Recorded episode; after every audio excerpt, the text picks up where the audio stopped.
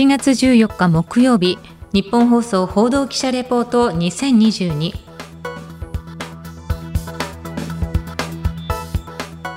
日本放送の宮崎優子です。このプログラムは日本放送の報道記者が政治経済事件災害からこだわりのテーマまで日々取材した情報をもとにお伝えしていきます。毎週木曜日の午後に更新しています。今回は拉致被害者曽我ひとみさん帰国から20年目の課題というテーマでお送りします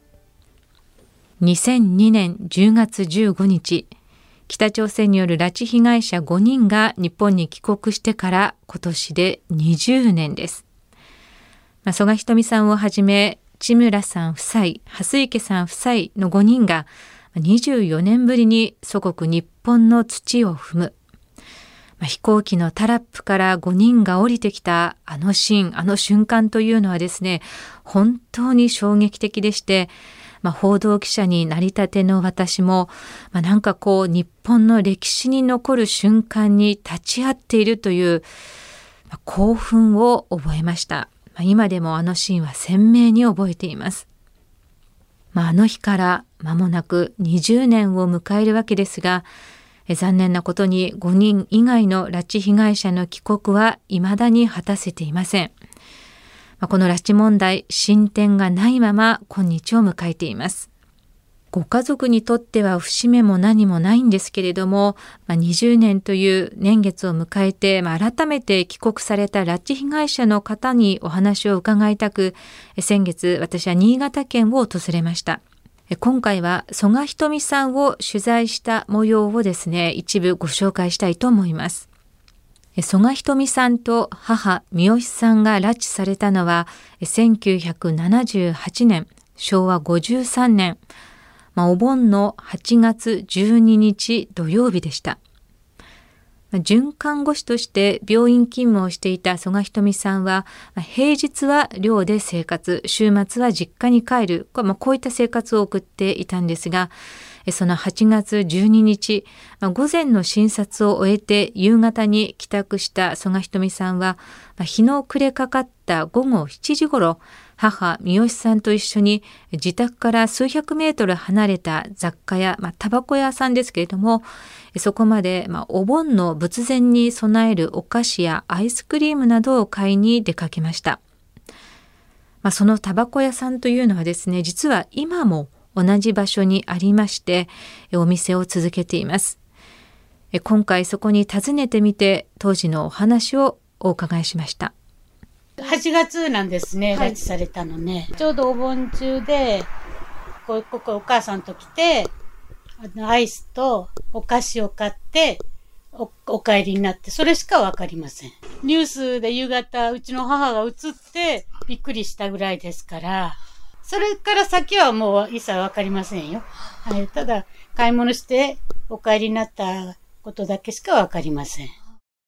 ということで、店を出た2人は家に帰る途中で数人の男に襲われ拉致されました。で、曽我ひとみさんは現在、佐渡の自宅で一人暮らしをされてまして、高齢者施設での仕事も続けています。そして拉致問題の解決、母三好さんの救出を訴え各地で署名活動やまた小学校での、特別授業と称した講演会も定期的に行っているんですね。で先月6月も佐渡市の川原田小学校というところで4年生と5年生の児童を対象に特別授業を行いました。授業のテーマは家族に対する思いを共に考える会というものでした。曽我さんはまず冒頭、私は話すのがとっても苦手なので原稿を書いてきましたと前置きをしまして、まずは拉致された当日のことを話し始めました。昭和53年8月12日、お盆前日の土曜日でした。母が足りないものがあるので、買い物に出るというので、一緒に出かけたことでした。夜7時ぐらいだったと思います。近くの雑貨屋で買い物を終え、たわいもない話をしながら家に向かって歩いていました。ふと後ろから数人の足音が聞こえてくるのです。その足音は私たちを追い抜くほどのスピードではなく、後ろをついてきているような感じでした。なんだろう、男の人がついてきてるよ。君が悪いね。と二人で話をしながら、私たちも少し早歩きで家に急ぎました。と次の瞬間、男の人たちが走り寄ってきて、私と母はどこかの家の植え込みに引きずり込まれたのです。それから船に乗せられ、沖でさらに大きな船に乗り換え、翌日、北朝鮮というところに着いたのです。自分の身に何が起きているのか、ただただ恐怖で怯え、心細く早く母の顔を見たいと思っていました。誰に聞いても母がどうなっているかを教えてくれる人は一人もいませんでした。あれからもう44年が経ちました。そしておよそ40分間、まあ、北朝鮮での生活についていろいろ話されたんですが、夫ジェンキンスさんと結婚して家族ができたこと、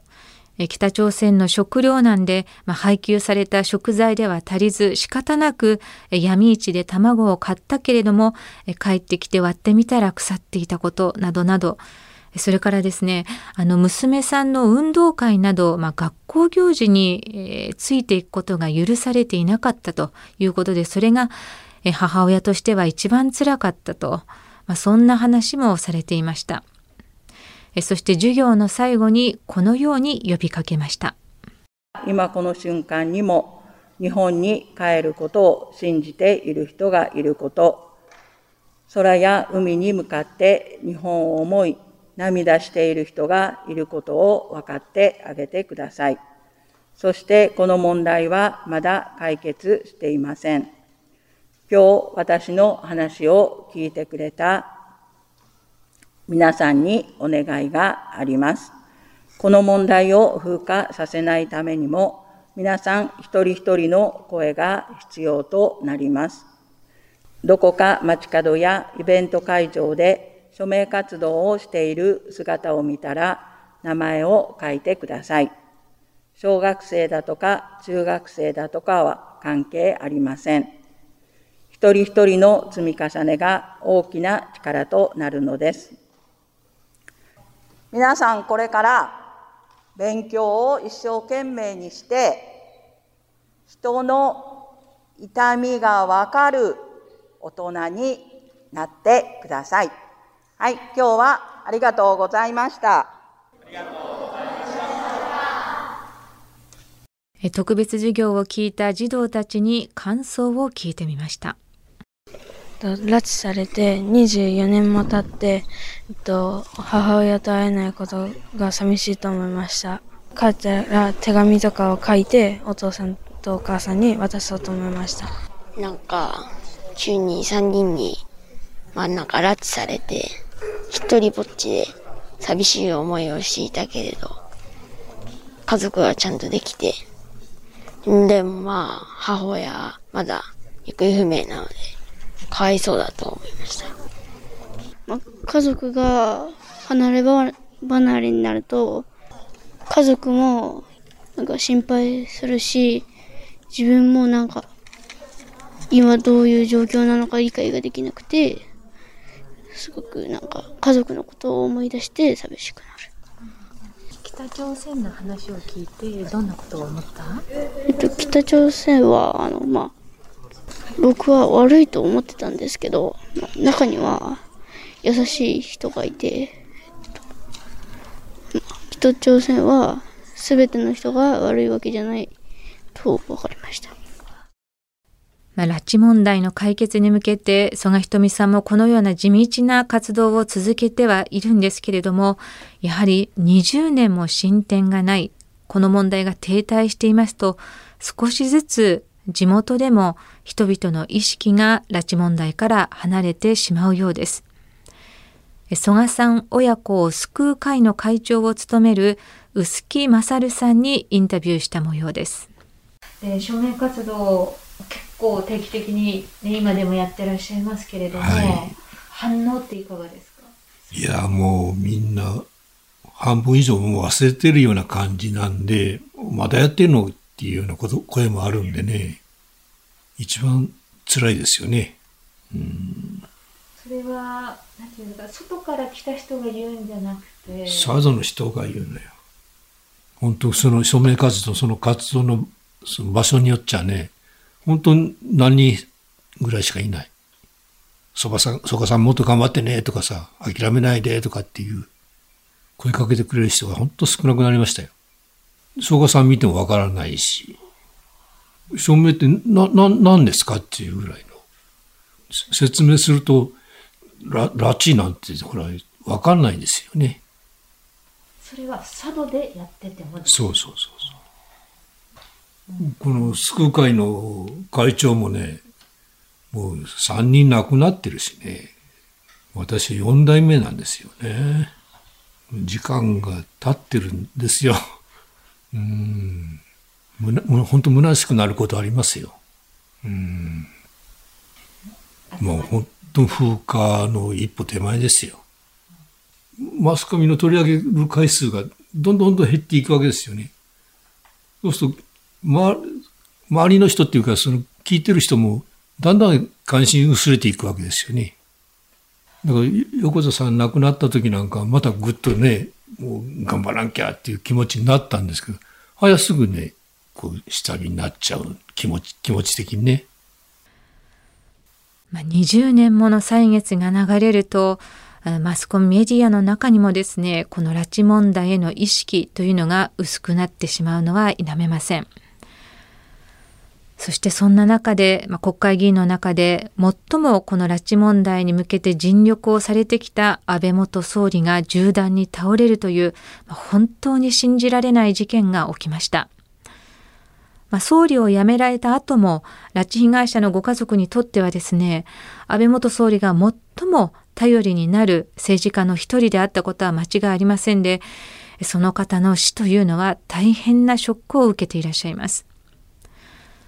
まあマスコミの一人として、あの20年前の日朝首脳会談5人の帰国、そのニュースの現場に居合わせたものとして、これからもこの問題を伝えていきたいと思います。日本放送報道記者レポート2022次回は藤原貴根記者が第150回全英オープンゴルフ選手権に出場した2人のメジャーチャンピオンの凄さと魅力というテーマでお送りします。こちらもどうぞお聞きください。今週もお聞きいただきありがとうございました。担当は日本放送宮崎優子でした。